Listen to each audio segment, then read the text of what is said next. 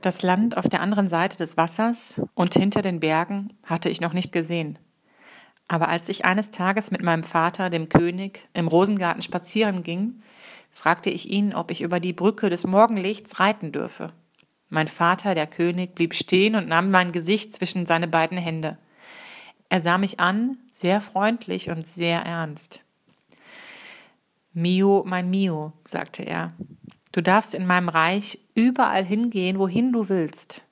Du darfst auf der Insel der grünen Wiesen spielen oder in das Land auf der anderen Seite des Wassers und hinter den Bergen reiten, ganz wie du willst. Du darfst reiten, so weit dich Miramis trägt. Nach Osten und Westen und Süden und Norden. Nur eines musst du wissen. Es gibt etwas, das heißt das Land außerhalb. Wer wohnt dort? fragte ich. Ritter Cato, sagte mein Vater, der König, und es legte sich wie ein Schatten über sein Gesicht der grausame Ritter Cato. Kaum hatte er diesen Namen ausgesprochen, da war es, als zöge etwas Böses und Gefährliches durch den Rosengarten. Die weißen Vögel flohen in ihre Nester. Trauervogel schrie grellend und schlug mit seinen großen schwarzen Schwingen, und in diesem Augenblick starben viele Rosen. Mio, mein Mio, sagte mein Vater, der König, du bist das Liebste, was ich habe. Und das Herz wird mir schwer, wenn ich an Ritter Cato denke. Da brauste es in Silberpappeln, als ginge ein Sturm über sie hinweg. Viele Blätter fielen zu Boden, und während sie fielen, war es, als weine jemand. Ich fühlte, dass ich Angst vor Ritter Cato hatte, große Angst. Wenn dir das Herz schwer wird, dann denk nicht mehr an ihn, sagte ich. Mein Vater, der König, nickte und nahm meine Hand. Du hast recht, sagte er. Eine kurze Zeit noch will ich nicht an Ritter Cato denken. Eine kurze Zeit noch sollst du Flöte spielen und im Rosengarten Hütten bauen. Dann gingen wir weiter, um Yum-Yum zu suchen. Mein Vater, der König, hatte zwar viel zu regieren in seinem großen Reich, aber für mich hatte er trotzdem immer Zeit. Er sagte nie, scher dich weg, ich habe jetzt keine Zeit. Er war gern mit mir zusammen. Jeden Morgen ging er mit mir in den Rosengarten. Er zeigte mir, wo die Vögel ihre Nester gebaut hatten und sah sich unsere Hütten an und lehrte mich, wie ich auf Miramis reiten sollte und sprach mit mir und Yum-Yum über alles. Gerade das gefiel mir so gut, dass er auch mit Yum-Yum sprach. Genau wie es Benkers Papa mit mir getan hatte. Es war immer schön gewesen, wenn Benkers Papa mit mir sprach und Benker hatte dann so zufrieden ausgesehen, als wenn er dächte, gewiss ist es mein Vater, aber es gefällt mir, dass er auch mit mir, mit dir spricht. Und dasselbe empfand ich, wenn mein Vater, der König, mit Jumjum sprach. Dennoch war es gut, dass Jumjum und ich immer so lange im Land herum umherritten, denn wie hätte mein Vater, der König, sonst Zeit gefunden, sein großes Reich zu lenken und zu regieren? Wenn wir nicht so oft den ganzen langen Tag so fort gewesen wären, hätte mein Vater, der König, vielleicht nur mit mir gespielt und geredet, statt zu tun, was er tun musste. Es war also nur gut, dass ich auch Jumjum und Miramis hatte. Oh, mein Miramis, wie bin ich auf seinem Rücken durch das Land geritten? Mein Miramis, der mich das erste Mal über die Brücken des Morgenlichts trug, das werde ich nie vergessen. Es war in der Morgendämmerung, als die Brückenwächter die Brücke gerade herabgelassen hatten. Das weiche Gras war feucht vom Tau und Miramis goldene Hufe wurde nass, doch das machte nichts. Wir waren ein wenig schläfrig. Jumjum und ich, weil wir so früh aufgestanden waren aber die Luft war kühl und frisch und angenehm im Gesicht, und als wir über die Wiesen ritten, wurden wir ganz wach. Wir erreichten die Brücke des Morgenlichts, gerade als die Sonne aufging. Wir ritten hinaus auf die Brücke, und es war, als ob wir auf Goldstrahlen und Licht ritten. Hoch, hoch über das Wasser wölbte sich die Brücke. Wenn man hinuntersah, wurde einem beinahe schwindelig. Es war die höchste und längste Brücke der Welt, auf der wir ritten. Miramis goldene Mähne glänzte in der Sonne. Schneller, schneller und schneller lief er. Höher, höher und höher kamen wir auf die Brücke. Miramis Hufe donnerten wie Gewitter. Das alles war herrlich und bald konnte sich das Land auf der anderen Seite des Wassers sehen. Konnte ich das Land auf der anderen Seite des Wassers sehen. Bald, bald. Jum, rief ich. Jum, bist du nicht glücklich? Ist das nicht wundervoll? Da sah ich, was geschehen würde das Entsetzliche, das geschehen würde. Miramis galoppierte genau auf den Abgrund zu. Die Brücke hörte auf. Mitten in der Luft hörte sie auf, denn die Brückenwächter hatten sie nicht ordentlich ausgeschwenkt. Die Brücke reichte nicht bis zum Land auf der anderen Seite des Wassers. Ein unendlicher Abgrund gähnte, in dem es keine Brücke gab, nur eine unheimliche Tiefe. Noch nie zuvor war ich so voller Angst gewesen. Ich wollte nach Yum schreien, aber ich konnte nicht. Ich zerrte an Miramis Zügeln und versuchte ihn zu stehen, ihn zum Stehen zu bringen, aber er gehorchte mir nicht. Er wieherte wild und galoppierte weiter geradewegs in den Tod, und seine Hufe donnerten. Meine Angst war groß. Bald würden wir in diesen Abgrund stürzen, bald würde ich mich würde ich nicht mehr Miramis Hufe hören, sondern nur noch seinen Schrei, wenn er mit geflatternder Goldmähne in die Tiefe taumelte. Ich schloss die Augen und dachte an meinen Vater, den König. Miramis Hufe donnerten wie Gewitter. Aber plötzlich donnerten sie nicht mehr.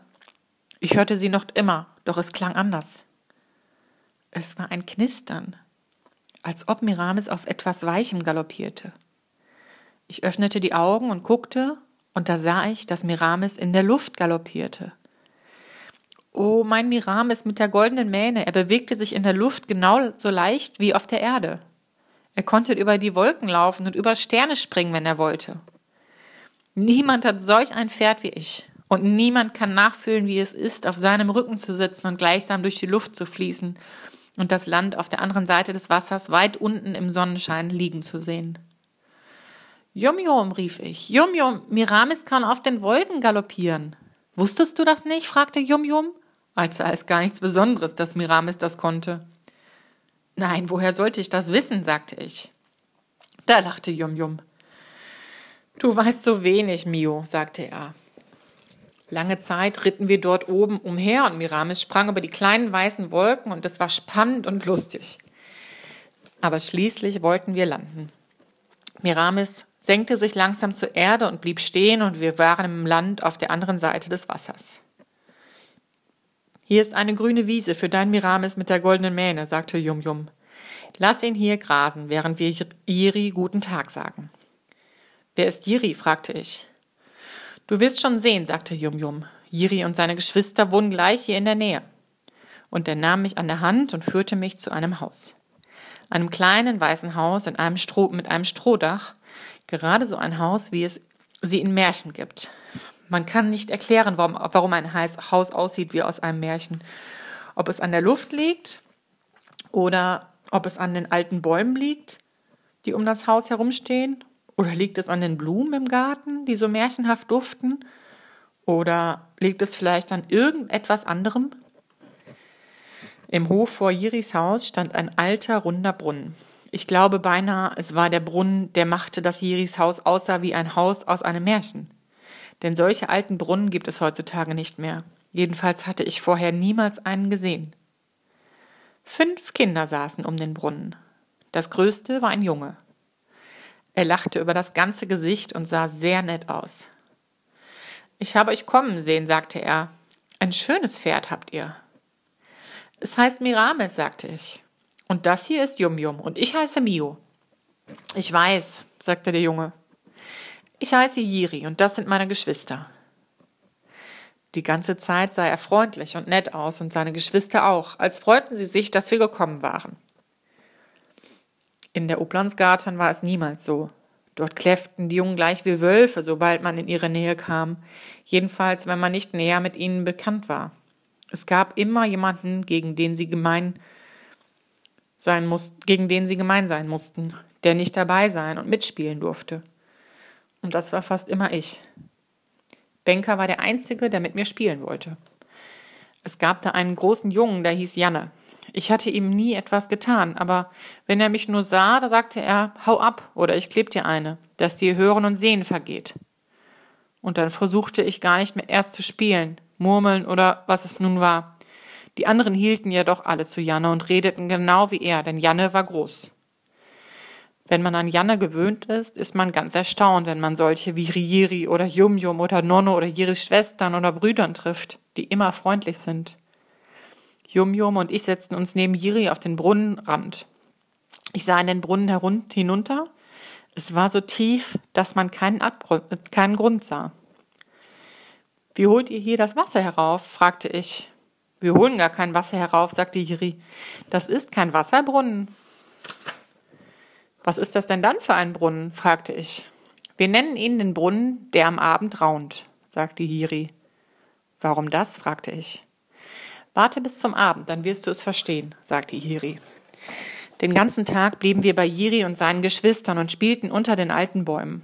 Und als wir hungrig wurden, lief Jiris Schwester Minona, Minona Nell in die Küche und holte uns Brot. Das war auch so ein Brot, das Hunger stillt, und ich mochte es noch genauso gern wie früher. Im Gras unter den Bäumen fand ich einen kleinen silbernen Löffel. Ich zeigte ihn Jiri und sah, da sah er sehr traurig aus. Der Löffel unserer Schwester, sagte er. Mio hat den Löffel unserer Schwester gefunden, rief er seinen Geschwistern zu. Wo ist eure Schwester? fragte ich ihn. Ritter Kato, sagte Hiri. Der grausame Ritter Kato hatte sie geraubt. Als er den Namen aussprach, wurde um uns herum die Luft kalt wie Eis. Die große Sonnenblume, die im Garten stand, welkte und starb, und viele, viele Schmetterlinge verloren ihre Flügel und konnten nicht mehr fliegen. Und ich fühlte, dass ich Angst hatte vor Ritter Kato. Angst, große Angst. Ich wollte Hiri den kleinen silbernen Löffel geben, aber er sagte, Du darfst den Löffel unserer Schwester behalten. Sie braucht ihn nie mehr, und du hast ihn ja gefunden. Seine kleinen Geschwister weinten, als sie das hörten dass ihre Schwester nie mehr einen Löffel brauchte. Doch dann fingen wir wieder an zu spielen und dachten nicht mehr an das, was traurig war. Den Löffel steckte ich in die Tasche und hatte ihn bald vergessen. Aber die ganze Zeit, während wir spielten, sehnte ich den Abend herbei, denn ich wollte gern mehr über diesen seltsamen Brunnen erfahren. Der Tag verging und es begann zu dämmern. Jiri und seine Geschwister sahen sich ganz wunderlich an und Jiri sagte, Jetzt! Und dann gingen alle zum Brunnen und setzten sich auf den Brunnenrand. Jum Jum und ich setzten uns neben sie. Seid ganz leise, sagte Jiri. Ganz still saßen wir da und warteten. Und es wurde noch etwas dunkler zwischen den alten Bäumen und Jiris Haus. Jiris Haus sah noch mehr nach einem Haus aus, einem Märchenhaus. Dort stand es in einem grauen, wunderlichen Dunkel, keinem ganz schwarzen Dunkel, denn es war noch immer die Dämmerstunde. Etwas Graues, Wunderliches und Altes lag über dem Haus und über den Bäumen und vor allem über dem Brunnen, auf dessen Rand wir im Kreise saßen. Seid ganz leise, flüsterte Jiri, obwohl wir schon eine Weile überhaupt nichts gesagt hatten. Und weiter saßen wir still und es wurde noch etwas dunkler und grauer zwischen den Bäumen. Und es war ganz still und ich hörte nichts. Aber dann, dann hörte ich etwas. Ja, ich hörte etwas. Ich hörte, wie es unten im Brunnen zu raunen begann. Tief, tief dort unten begann es zu flüstern und zu murmeln. Es war eine wundersame Stimme und sie glich keiner anderen Stimme. Die Stimme raunte Märchen. Märchen, die keinem anderen Märchen glichen und die schöner waren als alle Märchen der Welt. Es gibt fast nichts, was ich mehr liebe als Märchen, und ich legte mich auf den Bauch und beugte mich weiter über den Brunnenrand, um mehr und mehr von dem zu hören, was die Stimme raunte. Manchmal sang sie auch, und es waren die seltsamsten und schönsten Lieder. Was ist das eigentlich für ein wunderlicher Brunnen? fragte ich Hiri leise. Ein Brunnen voll von Märchen und Liedern. Das ist alles, was ich weiß, sagte Jiri. Ein Brunnen voll von vergessenen Märchen und Liedern, die es vor langer Zeit einmal auf der Welt gegeben hat und die längst vergessen sind. Und nur dieser Brunnen, der am Abend raunt, kennt sie noch alle. Wie lange wir dort saßen, weiß ich nicht. Zwischen den Bäumen wurde es dunkler und dunkler und die Stimme aus dem Brunnen wurde schwächer und schwächer. Und schließlich hörten wir sie nicht mehr. Auf der grünen Wiese drüben wieherte Miramis. Sicher wollte er mich daran erinnern, dass es Zeit sei, zu meinem Vater, dem König, zurückzukehren. Lebt wohl, Jiri, lebt wohl.